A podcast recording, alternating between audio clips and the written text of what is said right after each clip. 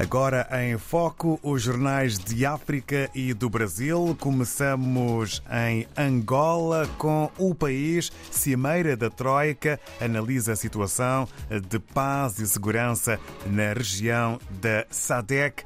Letras garrafais para este que é um dos títulos com maior dimensão na capa do jornal angolano O País, que apresenta de resto a imagem de uma escola em tempo de recreio com o título Mais de 80% das escolas públicas não têm orçamento no SIGF. Eh, estamos aqui a tratar de, eh, do Sistema Integrado de Gestão Financeira do Estado. Ainda como há pouco o eh, correspondente RDP África, José Silva, nos dava conta na conversa nesta manhã e a imagem é elucidativa na capa do país. Calemas matam 10 cidadãos em três províncias sobre as ondas muito perigosas e gigantes que andam a assolar a costa de Angola. Estamos agora em Moçambique com notícias. Salários das forças de defesa e segurança já estão a ser pagos. É o título com destaque fotográfico. Ainda companhias procuram elevar a carga ferroviária. É mais um eh, tema eh, que está em formato de título na capa do jornal moçambicano Notícias. Mineração ilegal lesa Estado em 90 milhões. Assunto também a fazer manchete na capa do jornal moçambicano Notícias. Em São Tomé e Príncipe, segundo a agência STP Press, Federação São Tomense de Futebol nomeia pela primeira vez uma mulher para o comando técnico da Seleção Nacional de Futebol Feminino. E um outro título que marca a imprensa são tomense. ONU Habitat reafirma apoio ao projeto Terra Prometida e a outros nas áreas de ordenamento territorial, turismo e educação. Estamos agora na Guiné-Bissau com o jornal O Democrata, que avança com várias reportagens. Mototaxistas, uma benção para populares de bairros periféricos e maldição para viação. É um dos títulos títulos que podemos ler na publicação Democrata. E FNUAP, Fundo das Nações Unidas para a População, diz que a formação pode ajudar o governo a atingir metas transformadoras até 2030. Agora, no Brasil, temos o Estado de São Paulo, Balneário Camboriú, o metro quadrado mais valorizado do Brasil. Preço médio do metro quadrado na cidade catarinense é de 12.335 reais, segundo a FIP. Procura por apartamentos e desenvolvimento na região estão entre os motivos. A imagem é exatamente deste balneário com muitos arranha-céus e uma bela praia com marginal. Sobre gasolina e diesel, Petrobras reajusta preços. Banco Central prevê impacto na inflação. É também com letras garrafais que se apresenta este que é o título com a maior dimensão na capa do jornal brasileiro O Estado de São Paulo.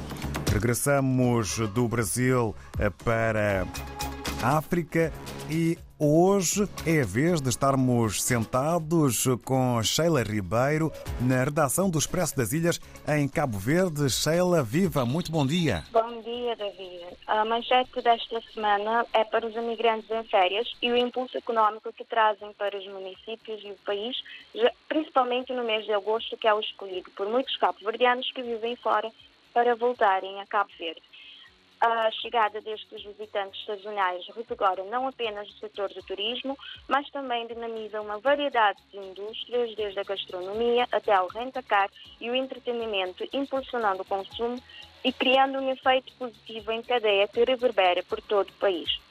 Na série de entrevistas sobre a regulação em Cabo Verde que o Expresso das Ilhas tem vindo a fazer, esta semana falamos com Emanuel Barbosa, PCA da Autoridade da Concorrência, que defende que os consumidores têm de pagar pelo que consomem e não pelas ineficiências das empresas. Um, a ADC e cabe investigar e decidir processos sancionatórios em matérias de práticas restritivas da concorrência, como acordos do tipo carta ou abusos de posição dominante, bem como aprovar ou proibir as operações de concentração de empresas que sejam sujeitas à notificação prévia. A Autoridade da Concorrência ela foi instituída pelo Decreto-Lei número 21/2022 de 10 de junho, que também aprovou os, os estatutos. Em setembro do mesmo ano, Emanuel Barbosa, o antigo deputado do MPD, foi nomeado presidente da agência e este responsável dá ao Expresso das Ilhas a primeira entrevista desde que assumiu o cargo. Destaque ainda para uma outra entrevista. A Associação de Armadores de Pesca de Cabo Verde, a PES, tem um novo presidente. Eleito em julho, Cesano Vicente quer reposicionar a organização, conferindo-lhe uma nova identidade estratégica. Para a classe, reivindica melhores condições, nomeadamente a ambicionada renovação da frota, um estaleiro moderno e melhores equipamentos a bordo das embarcações existentes. O relatório do Banco de Cabo Verde sobre o estado da economia confirma o valor histórico de crescimento econômico em Cabo Verde 17,7% em 2022. O governador do BCV, Oscar Santos, prevê que o país continue a crescer de forma moderada em 2023 e 2024 e em entrevista à TCV disse não concordar com a apreciação do Banco Mundial sobre o esgotamento do modelo de desenvolvimento do arquipélago, da economia para o ambiente. Uma expedição do projeto Resiliência, realizada ao longo da costa marítima entre a Praia da Gamboa e o Ilho de Santa Maria, identificou um extenso e saudável prado de uma espécie rara de erva marinha. A bióloga marinha Edita Majleviciut sublinha que a descoberta é uma arma eficiente no combate às mudanças climáticas nesta reportagem sobre o chamado carbono azul. Finalmente, chamada ainda na primeira página para o artigo de homenagem intitulado Lágrimas de Dor, por, por Humbertona, uma, uma das referências de violão em Cabo Verde. É tudo e muito mais no nosso jornal desta semana, David.